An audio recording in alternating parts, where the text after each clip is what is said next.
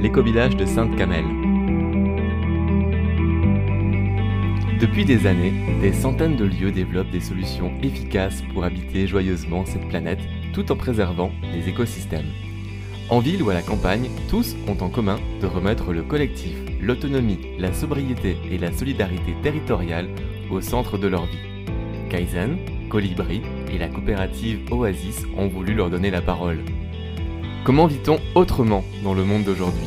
Quels sont les chemins, les difficultés, les joies et les espoirs d'une vie différente? Un autre modèle est nécessaire. Ce podcast existe pour montrer qu'il est possible. En Ariège, l'éco-village de Sainte-Camelle a vu le jour guidé par la volonté, selon ses habitants, de repenser l'écologie relationnelle et environnementale. Cet espace hors du temps permet à ceux qui le veulent de s'investir pour vivre d'une manière solidaire et respectueuse de l'environnement. Cet éco-hameau accueille des maraîchers, réalise de l'autoconstruction, des formations, des stages, avec l'humain et les valeurs de la solidarité au centre du projet. Dan m'explique que ceux qui vivent ici ont fait le choix d'être heureux. Ce podcast donne la parole à Alain, Dan et Agathe. Ensemble, nous aborderons le vivre ensemble en parlant d'écologie intérieure plutôt que de développement personnel on parlera des incontournables pour réussir une vie collective. Pour commencer cette émission, Alain nous dresse une carte postale du lieu.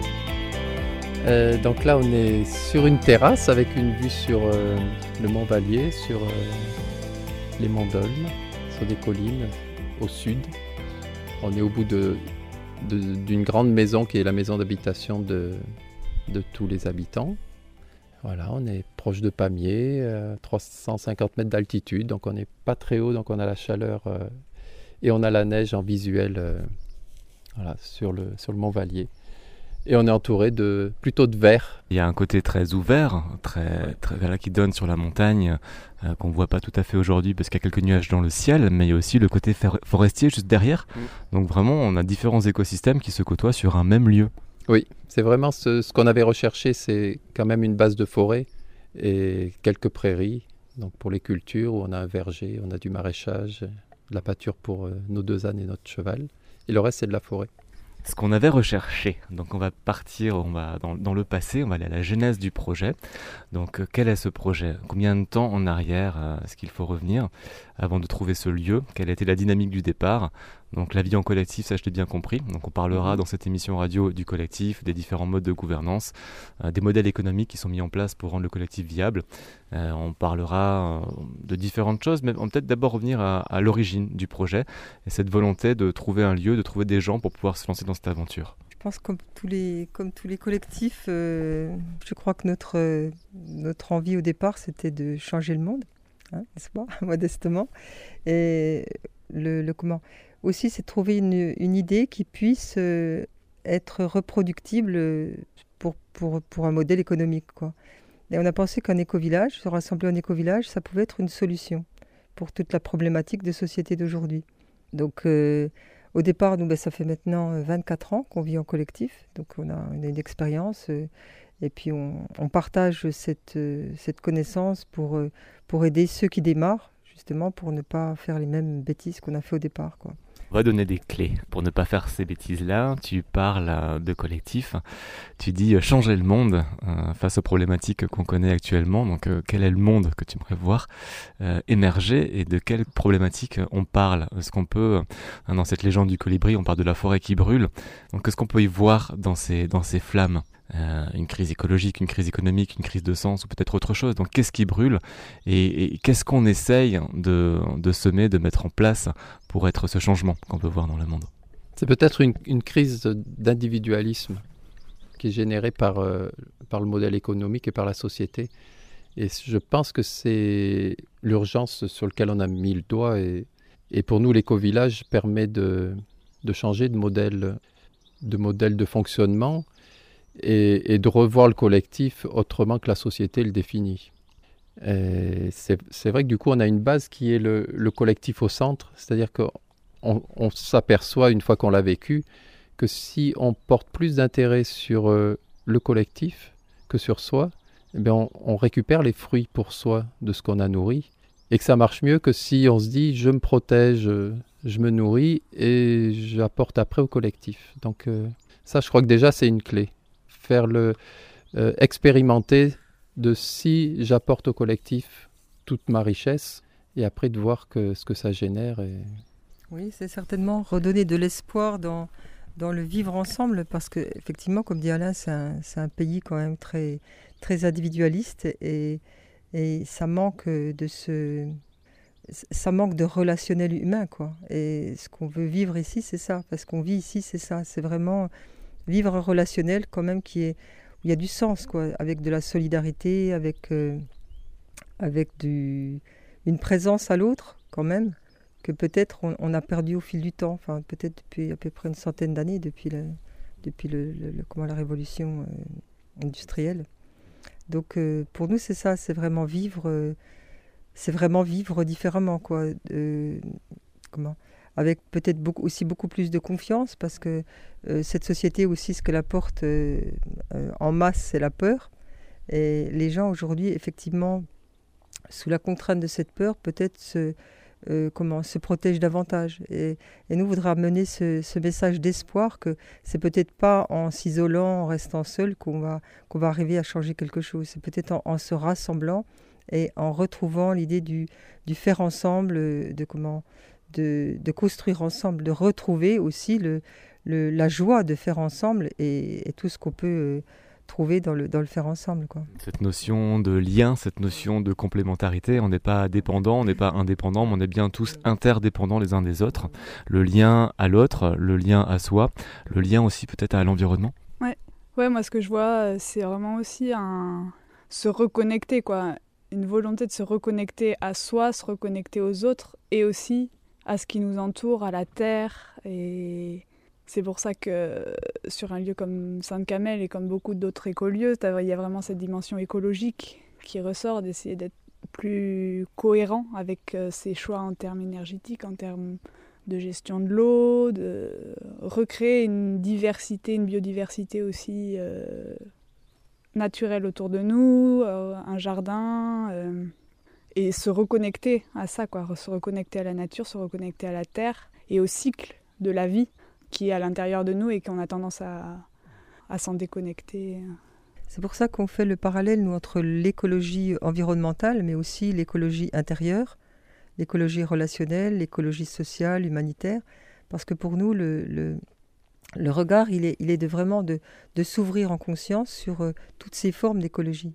On ne peut pas ignorer qu'on vit sur une planète qui a, une, qui a ses limites aussi, et qu'il va falloir considérer tout, toutes les formes d'écologie pour retrouver une vie euh, qui soit, qui soit acceptable, quoi, qui soit pérenne surtout.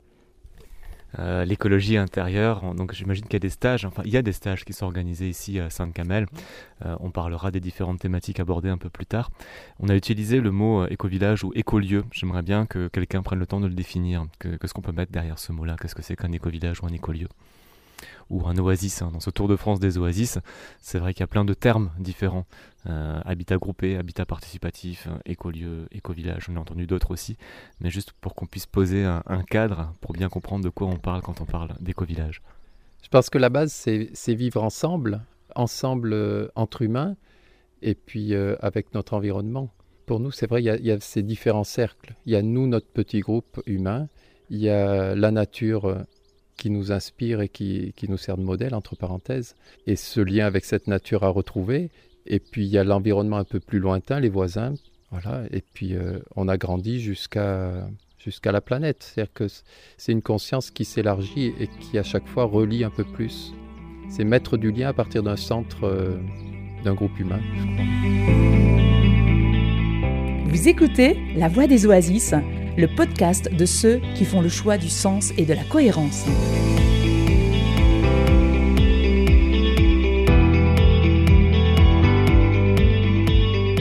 Alain, Dan, Agathe, donc on est tous les trois ici sur une belle terrasse en bois, euh, entourée par les montagnes et la forêt, dans l'éco-village de Sainte-Camelle. Ça fait 9 ans que vous êtes arrivés ici. Euh, comment est-ce qu'on constitue le collectif euh, au départ? Comment est-ce qu'on s'entoure des personnes pour pouvoir créer ce genre d'aventure? Comment est-ce qu'on trouve un terrain? Si on peut donner quelques clés euh, de compréhension, de compréhension pour tous ceux qui ont aussi envie de lancer dans cette aventure, comment est-ce qu'on avance? Comment est-ce qu'on pose les premières pierres pour arriver à, vivre cette aventure du vivre ensemble? Alors il y a déjà plusieurs pistes. Hein. Euh, dans les collectifs, on trouve différentes formes de collectifs. Il y a des gens qui vivent plutôt des, dans des cellules familiales. Il y a des personnes où il y a des, fondateurs et qui font un lieu où il y a des, ils vont s'entourer de personnes en location. Et autrement, il y a des collectifs, ce qu'on est actuellement, qui s'ouvrent à des achats en commun et, comment, euh, voilà, qui font sous forme de SCI. Il y a, d'autres modèles, mais je ne suis pas une spécialiste, je n'aurais pas dire de bêtises. Nous, en tout cas, ici, c'est en SCI. On a constitué deux SCI, une pour les logements et une pour le terrain et les activités. Alors, oui, la, démarche, elle déjà constituer un groupe, c'est déjà euh, avant tout euh, réfléchir sur notre idéal. Euh, c'est pour ça qu'on a, qu'on édité le petit fascicule Les 7 incontournables pour réussir une vie collective, où on parle premièrement de, quand un groupe veut se constituer, de, définir une vision. Une vision qui, qui, comment? Une, vision qui synthétise l'horizon du lieu, c'est-à-dire vers, vers quoi on va. Voilà. En fait, la vision, ça correspond à l'idéal. Et pour pouvoir euh, vivre une vie collective euh, euh, qui, qui, se passe bien, il faut avoir une vision collective semblable. Voilà, ça c'est le point numéro un.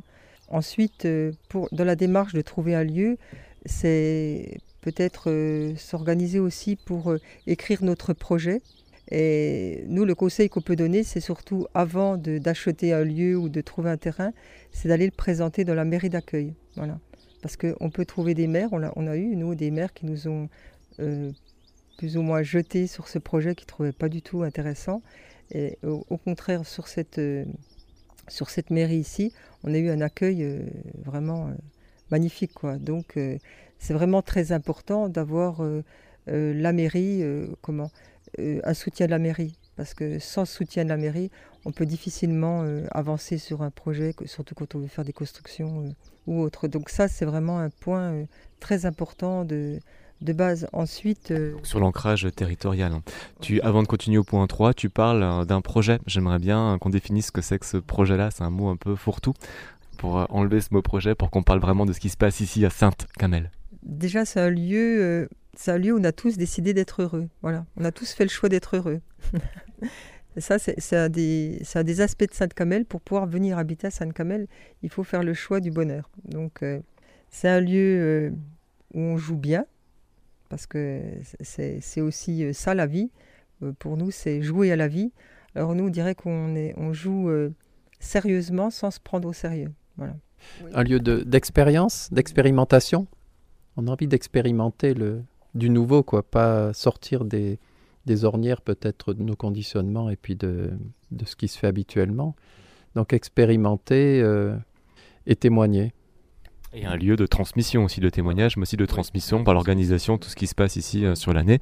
Hein, il y a des festivals, il y a des mhm. stages, enfin c'est aussi un lieu de passage. Je ne sais pas quelle est la fréquentation annuelle, mais si j'ai bien compris, c'est plusieurs centaines, voire milliers de personnes qui, euh, qui sont sur ce lieu, euh, habité par seulement une vingtaine d'individus. Oui, pour le moins une douzaine, et on, on, va pouvoir, on a encore de la place, puisqu'on ouvre encore jusqu'à 20, 20, 25 personnes adultes. Euh, les enfants, ouais, ça, j'aimerais bien qu'on parle après aussi du côté éducatif, peut-être un mot. Est-ce qu'ils vont à l'école Est-ce que c'est du homeschooling euh, Mais avant d'aborder les enfants, peut-être plutôt sur la notion du collectif. J'aimerais qu'on parle de cette, notion du vivre ensemble. On n'est tellement pas prêt à vivre ensemble. On est quand même éduqué dans un système très hiérarchique avec euh, des codes, euh, avec cette notion de la compétitivité et pas tellement de la complémentarité. Donc là-dessus, il y a effectivement tout à, réapprendre. Aujourd'hui, on nous parle de plus en plus de la collapsologie, de l'effondrement, et on se rend bien compte que pour pouvoir faire face aux, changements euh, à venir, il faudra qu'on puisse agir ensemble et pas chacun dans son coin. Donc, qui c'est qui peut me parler de ce que c'est cette vie en collectif, comment est-ce qu'elle est régie, et peut-être aussi les modes de gouvernance utilisés ici à Sainte-Camelle, parce qu'il y a quand même un facteur dont on entend toujours parler, c'est le, facteur humain ou le PFH comme on l'appelle, le putain de facteur humain. Donc voilà, vous êtes au cœur du sujet, vous êtes dans cette notion du collectif, donc qu'est-ce qu'un collectif et comment faire pour, euh, pour le fédérer et pour euh, transcender euh, toutes les casseroles qu'on a en fait avec nous Alors on parlait déjà d'écologie intérieure, hein. pour nous on ne peut pas vivre en collectif si justement il n'y a pas un soin, à la personne, c'est-à-dire on, est tous là aussi pour pour se libérer, de se déconditionner aussi. C'est le travail qu'on a chacun à faire sur soi, chacun a ses outils propres. Euh, ça, c'est la base. Autrement, on ne peut pas vivre en collectif. Il n'y a pas cette connaissance de soi et cette volonté de, de se libérer, de s'améliorer. la seconde chose pour nous, c'est vraiment la responsabilité. Ici, on est responsable à 100%, chacun est responsable de ce collectif, de la bonne marche de ce collectif. Il y a aussi l'aspect comment gouvernance, qui est une gouvernance horizontale. Voilà. Donc on essaye de ne pas légiférer pour pas infantiliser, parce que avoir trop de règles, c'est infantiliser. Donc on essaye de retrouver plutôt la règle dans notre cœur et de d'avancer euh, dans cette responsabilité, dans le respect de l'autre, le respect de ce qu'on de veut mettre en œuvre et, de, et de, la bonne marche quoi. Mais aussi cette notion de, comme disait Alain tout à l'heure, de mettre le collectif au centre, l'intérêt collectif au centre, puisque ça fonctionne dans un sens et pas dans l'autre. Mettre l'intérêt collectif au centre, c'est que faire en sorte que tout le monde aille bien, euh, s'occuper que de soi, ça, ça, ne donne pas un collectif qui fonctionne. voilà, ce sont des, des, bases comme ça pour nous qui sont vraiment euh, euh, très importantes. Qu'est-ce que j'oublie? La transparence pour nous, c'est aussi un autre mode de, de fonctionnement entre nous. On trouve qu'on vit dans un monde qui est hypocrite au possible, où le mensonge est utilisé vraiment comme, comme quelque chose de, très banal, quoi. Alors qu'on essaye ici d'avoir un, mode de fonctionnement entre nous, c'est-à-dire déjà, premièrement, ne pas refouler quand quelque chose ne va pas, et pouvoir en parler à l'autre si l'autre a une raison d'être dans notre, dans notre difficulté. Quoi. Donc vraiment, on travaille sur euh, avancer sur de plus en plus sur euh, la, transparence, l'authenticité, euh, la confiance dans la vie aussi, et vraiment pour avoir un relationnel qui fonctionne bien. Parce que si on est comme ce monde nous a inculqué euh, refouler tout le temps, euh, on a été éduqué à refouler nos émotions, ça ne peut pas fonctionner comme ça. justement parce que le collectif est un accélérateur de, on va dire, de développement intérieur. Donc il faut accepter aussi de se remettre en question et de voir en soi-même quelle est la responsabilité, puisque l'objectif étant d'être, de donner le meilleur de nous-mêmes à ce collectif et de ne pas être le boulet du collectif. Voilà. On a à cœur chacun de, de préserver ce collectif. C'est quelque chose qu'on construit ensemble, donc qui a besoin de, de beaucoup de soins. Chaque collectif a sa sémantique, son vocabulaire. J'ai beaucoup entendu parler de la CNV, de la communication non violente. On nous a parlé de l'UDN, l'Université du Nouf. Là, c'est le terme de l'écologie intérieure que j'entends. Donc peut-être euh, donner des clés, des références. Donc je crois qu'il y a un monsieur qui s'appelle Yann. Il y a, Yann Thibault hein, qui a écrit un bouquin sur l'écologie intérieure. Jean-Guillaume Bellier aussi, me semble, a écrit quelque chose là-dessus. Euh, donc voilà, peut-être donner des références pour celui qui veut, qui s'intéresse à ça, parce que c'est la première fois dans la série d'interviews que je fais qu'on me parle de l'écologie intérieure. Oui, qui, qui était le, le mot ancien, c'était développement personnel en fait. Euh, le mot euh, écologie intérieure est beaucoup plus, euh, est beaucoup plus imagé, puis certainement plus, plus juste à exprimer. Développement personnel, il y a encore le mot personnel. Hein, c'était pas très, pas très bien vu quoi. Et oui, enfin des outils, je crois que tout le monde peut trouver son propre outil. On peut pas dire qu'il y, a quelque chose d'universel. effectivement, Yann Thibault est un, est un est un pionnier de l'écologie intérieure, mais il y, a tout un tas d'autres, tout un tas d'autres possibles. Alors tu parlais de CNV. Euh, nous, on n'utilise pas la CNV parce que euh, on a réalisé depuis 15 ans qu'on a. Alors au départ, c'était d'autres écovillages qui nous ont euh, parlé de, leur travail en CNV et de déplorer que ça ne fonctionnait pas sur les lieux collectifs. Alors c'est peut-être un outil qui peut fonctionner dans des collectifs associatifs ou, autres, mais en tout cas en éco-village, nous, on n'a encore pas la preuve que la CNV fonctionne. Et nous, on, va plutôt utiliser la pensée non violente, spontanée, et qui amène une communication non violente, spontanée. Voilà. Mais euh, pour nous, peut-être que la CNV, c'est un outil qui a été... Euh, euh, qui a comment? Qui a peut-être dévoyé le fond pour la forme. Et on l'a réalisé sur d'autres éco-villages que c'était vraiment une difficulté. Alors, j'en sais pas plus, mais nous, c'est quelque chose qu'on n'utilise pas. On préfère, nous, travailler en amont, c'est-à-dire euh, avoir une vision commune qui nous assure que quand on prend une décision, euh, on regarde dans la même direction, donc la, décision est plus simple. L'écologie intérieure pour chacun, donc un travail sur soi qui permet de devenir un bon, euh, un bon éco-villageois, villageois, et, comment et puis de, de, comment? De pas avoir besoin de tous ces outils. Alors on a appris, il y a différentes personnes ici ont des outils, mais en réalité qu'on n'utilise pas parce que en, mettant aussi l'intérêt collectif au centre, euh, ça nous donne un, fonctionnement de bon sens et qui ne nécessite pas forcément d'avoir tout un tas d'outils qui peut-être, comme dirait Alain, sont faits pour, pour égo-village et non pas éco-village. Notre fonctionnement est plus celui d'une famille, d'une grande famille idéale, on va dire. Hein, donc une famille idéale dans lequel où il n'y a pas besoin de code pour, euh, de code pour communiquer. C'est-à-dire que chacun vient avec euh, sa sensibilité, avec sa façon de s'exprimer. Et vu que c'est sur une base euh, de confiance, d'amour, de bienveillance, on peut accueillir la forme imparfaite de l'autre, qui sera forcément imparfaite à partir du moment où c'est une forme, et, et, puis recueillir par contre le fond et travailler sur le fond. Je crois que ça c'est vraiment important. Et ça permet aussi de, au lieu de peut-être unifier, par exemple, cette forme de communication, ça permet de cultiver plus la diversité et de prendre en compte la diversité. Mais je pense comme ça se fait naturellement euh, entre un couple et des enfants, où voilà, il y en a un qui est timide, l'autre, hein, et, et, on va pas essayer de niveler ça, mais plutôt de, vivre avec.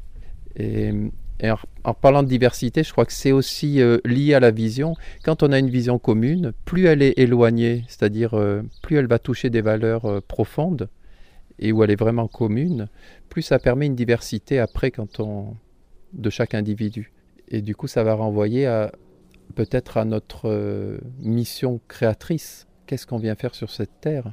Donc on voit la direction et à partir de qui on est, de cet outil du corps et les moyens qu'on a et puis notre enfance, notre vécu, tout ça, comment on va pouvoir exprimer et avancer sur, sur ce chemin? Cette mission et le sens qu'on a trouvé et à donner à, sa vie. Euh, on parlait de sept piliers. Donc le premier pilier, euh, la vision, avoir une vision commune. Le deuxième pilier, donc euh, l'écologie intérieure. Troisième, la responsabilité. Le quatrième, l'intérêt collectif au centre. Le cinquième, euh, la confiance. Le sixième, la transparence. Et le septième, l'amour en action. C'est remettre aussi au goût du jour des, choses, vous savez, qui sont écrites partout là. Égalité, liberté, égalité, fraternité, voilà. Nous, on reprend un peu ces mots-là et on les, traduit en, actes aussi, quoi. Voilà. Et, c'est surtout dans l'idée de ne pas uniformisé. On reparlait de communication. Pour nous, euh, on ne cherche pas une, communication uniforme. On cherche surtout une communication euh, spontanée. Voilà. Mm. Vous écoutez La Voix des Oasis, le podcast de ceux qui font le choix du sens et de la cohérence.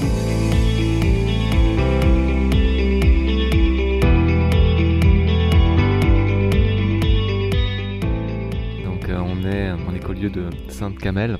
Euh, peut-être me présenter le fonctionnement de, cet endroit, de cet éco-village, et les activités qui y sont proposées, ce qu'on y trouve, qui c'est qui y vient, euh, pourquoi on y vient, euh, faire un peu le donne-nous envie de venir.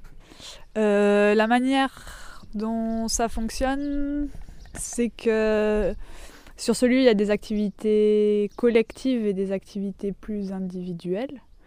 Et ce qui nous lie en activité collective pour l'instant, c'est l'accueil de stages sur le lieu et euh, la location de deux cabanes dans les arbres. Donc tout ce qui est nécessaire à faire pour que ces deux activités tournent, que ce soit de la gestion de site web, de la comptabilité, de la maintenance, du ménage, de l'accueil. Euh, donc toutes ces tâches sont réparties entre nous selon les compétences de chacun. Et ensuite, euh, les, revenus générés par la location euh, du lieu pour les stages d'un côté et les cabanes dans les arbres de l'autre sont divisés aussi par euh, les membres de la SCI, du coup. Donc les revenus des stages et la location des cabanes permet de rembourser le crédit de la SCI qui a été fait pour l'achat du terrain, du lieu, des bâtiments, ou est-ce que c'est quelque chose qui est redistribué aux différents membres du collectif? En fait, chaque membre, quand il entre dans la, dans la SCI, va acheter une part de, de, terrain et, de, et un appartement d'une certaine manière. on va prêter de l'argent à la SCI qui met à disposition à titre gratuit l'appartement. En tant qu'individu, moi, Agathe, j'arrive sur le lieu, je vais acheter une part de terrain. Donc je vais prêter de l'argent à la SCI à la hauteur de, la part qu'on a décidé ensemble. et, euh, et je vais acheter, je vais prêter autant d'argent que la valeur de l'appartement à la SCI, qui va me, me mettre à disposition à titre gratuit le logement, donc sans loyer. Et ensuite, euh, à raison, nous, sur le lieu, c'est environ 8 heures par semaine, par part, lycée sur l'année. Donc ça, c'est l'évaluation en temps qu'on a fait pour toutes les activités nécessaires pour que ces deux activités tournent, la location des, des cabanes et, et les stages. Et bon, ça, le revenu est divisé par le nombre de parts. Donc une sorte, ça, ça permet de générer une sorte de revenu de base pour euh, les habitants du lieu. Quand tu prends une part dans la SCI, chacun a un appartement ou un logement qui est mis à disposition. Donc voilà, où sont les logements Je les ai pas vus. Donc euh, comment ça fonctionne et qu'est-ce qui est commun Donc on a parlé aussi des 8 heures qui sont collectives dans la semaine. Mais est-ce qu'il y a d'autres temps forts hein, Peut-être les repas qui sont pris ensemble ou comment tout ça est articulé? Pour l'instant, à Sainte-Camelle, c'est chacun a son appartement indépendant. Donc on a tous euh, notre cuisine, notre salle de bain. Donc ça, il y a vraiment une indépendance autour de ça. Après, bien sûr, on mutualise beaucoup de choses, que ce soit, on a un atelier commun euh, pour tout ce qui est construction, on a les, la, la laverie en commun, euh, on a une salle commune pour euh, organiser, où on organise des soirées, où on se retrouve aussi ensemble, qui... Ouais, beaucoup de mutualisation aussi d'outils en fait. Les temps, les temps qu'on partage. Bon, on a bien sûr une réunion hebdomadaire fixe on va traiter plutôt les su- l'organisation de la semaine, qu'est-ce qui doit être fait, les, les sujets qui doivent être traités sur la semaine. Après, on n'a pas, euh, on chante ensemble. euh, on a un temps de chant, chant sacré de toutes les religions pour la paix dans le monde le lundi soir, qui est ouvert aussi vers l'extérieur, sur le lieu. Euh, ensuite, c'est vraiment des temps informels, donc il y a pas, on se dit pas tous les tous les midis on va manger ensemble ou tous les soirs, ou... mais bien sûr ça se fait. Ça se fait à certaines périodes de l'année plus que d'autres en fonction de, d'aussi de- des besoins du collectif. Il y, a des, moments où on voit qu'on on a besoin de plus d'intériorité, plus de temps pour soi, et des, moments où c'est plus vers l'extérieur, plus à faire des choses ensemble, à aller se balader en montagne. Donc euh, c'est assez informel, les temps partagés. Donc si j'ai bien compris, je reformule. Donc euh, chaque membre de la SCI, quand il rentre euh, dans, le collectif, dans l'éco-village, achète un certain nombre de parts et s'engage à donner 8 heures de son temps par semaine pour faire fonctionner tout ce qui est, les tout ce activités collectives, comme la location, comme les stages, la cuisine, etc. Ouais, la cuisine fait pas partie de ces activités, mais oui, c'est ça, environ 400 heures par an, quoi. Une spécificité du lieu, c'est que tous les habitants travaillent sur le lieu. On veut vraiment éviter euh, un phénomène de village dortoir un peu, et pour générer de l'activité, du dynamisme, et aussi de l'interaction entre entre nous, quoi, recréer ce lien, toujours pour euh, maintenir ce lien et le le renforcer. Et ensuite, euh, chaque individu, après, peut avoir des, des projets personnels ou à plusieurs en petits groupes sur lesquels il est plus indépendant. Donc ça peut être euh, praticienne de, de shiatsu, naturopathe ou euh, maraîchage. Ou... Et donc cette activité euh, personnelle développée sur le lieu, c'est donc quelque chose qui appartient à l'individu. Donc c'est vraiment les ressources du maraîchage ou les ressources du- de, de- des massages ou du shiatsu permet à chacun de, se construire sa propre, son propre pécule financier. C'est ça. Donc chaque camélitos travaille ici sur le lieu de Sainte-Camelle. Quoi. Aucun ne va travailler à l'extérieur pour vraiment bah, générer un modèle économique et, montrer que c'est possible en fait euh, de, vivre de ce qu'on est en fait.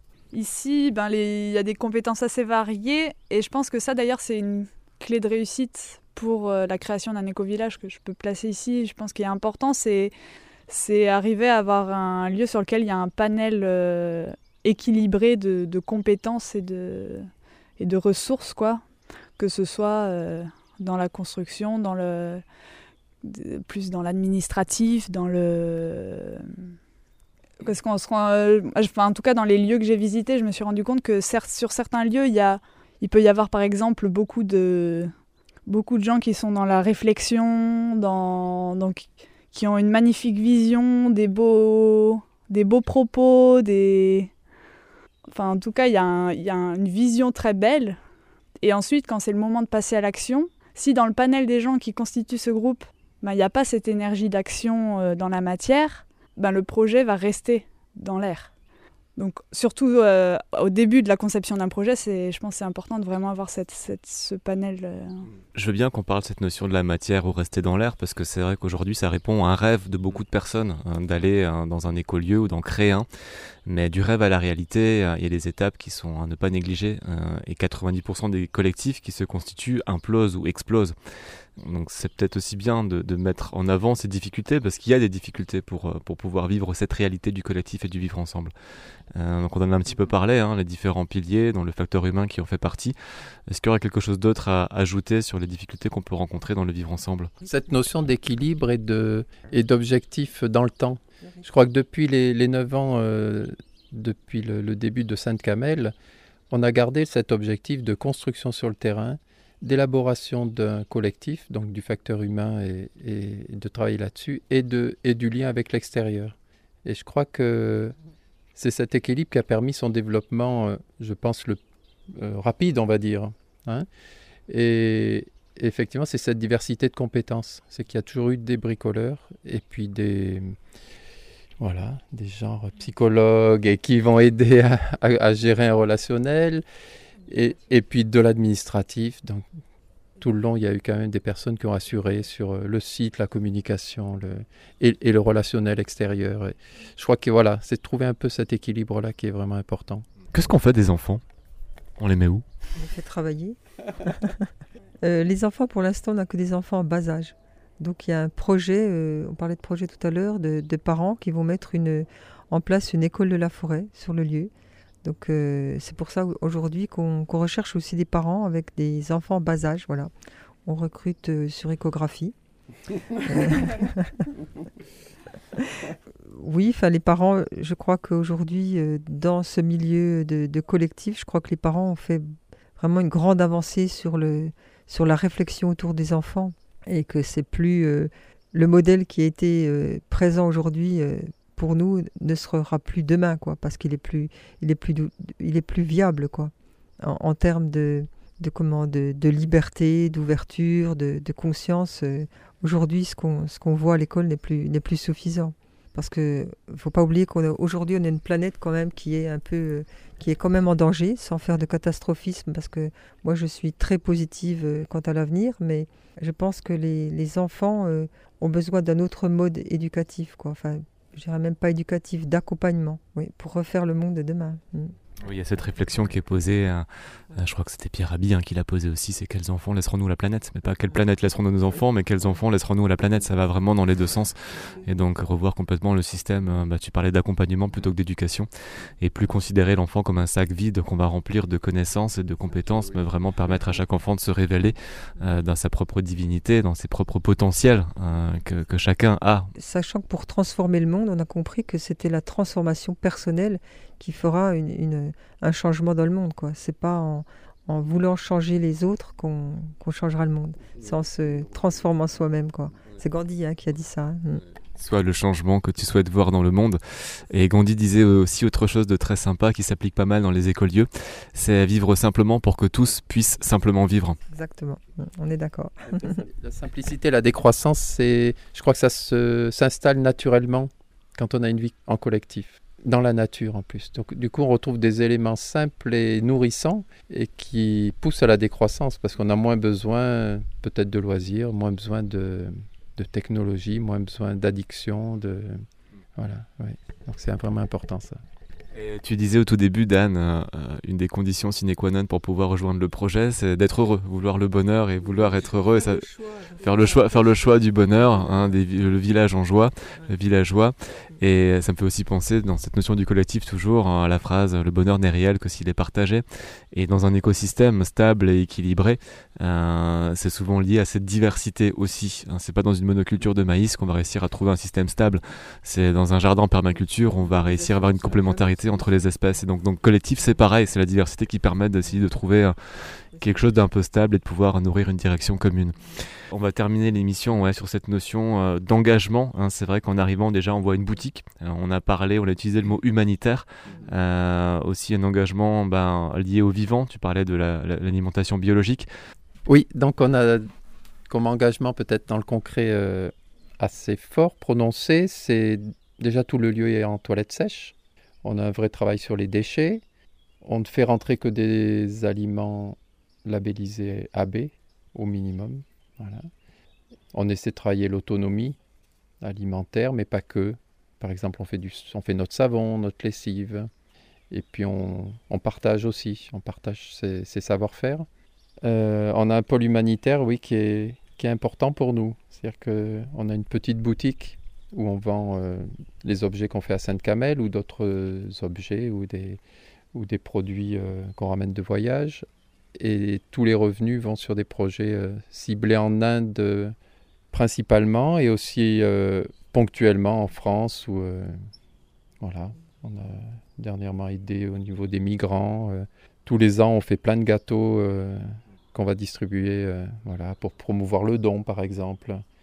Euh, donc voilà, un pôle humanitaire. Et peut-être pour terminer aussi sur euh, le collectif, ça permet aussi de réduire euh, les, les coûts finalement. Cette notion du vivre ensemble euh, coûte moins cher que de vivre d'une manière individuelle. Ça c'est évident. C'est le, je crois que tous les éco-villages ont cette conséquence de vivre ensemble permettre d'avoir moins besoin de gagner d'argent, donc d'avoir une, une qualité de vie euh, meilleure, quoi, forcément. Euh, moi, je voulais revenir aussi sur les engagements. Les engagements aussi, on pense que, alors effectivement, il y a beaucoup de, on fait attention à, la pollution, euh, vraiment à, réduire euh, à tout niveau sur ce domaine, mais on fait aussi attention, euh, pour moi, de de pas polluer par la parole, quoi, de, faire attention parce que on pense aussi que la parole peut être peut polluer autant que du round-up, voilà, dans, ce qu'on peut transmettre et que la critique est parfois quelque chose qui pollue aussi. Et ça, c'est- ça fait aussi partie de l'écologie intérieure. Agathe, Dan, Alain, merci à vous. L'éco-hameau de Sainte-Camelle dans cette émission La Voix des Oasis, un lieu ariégeois où l'on vient vivre la joie.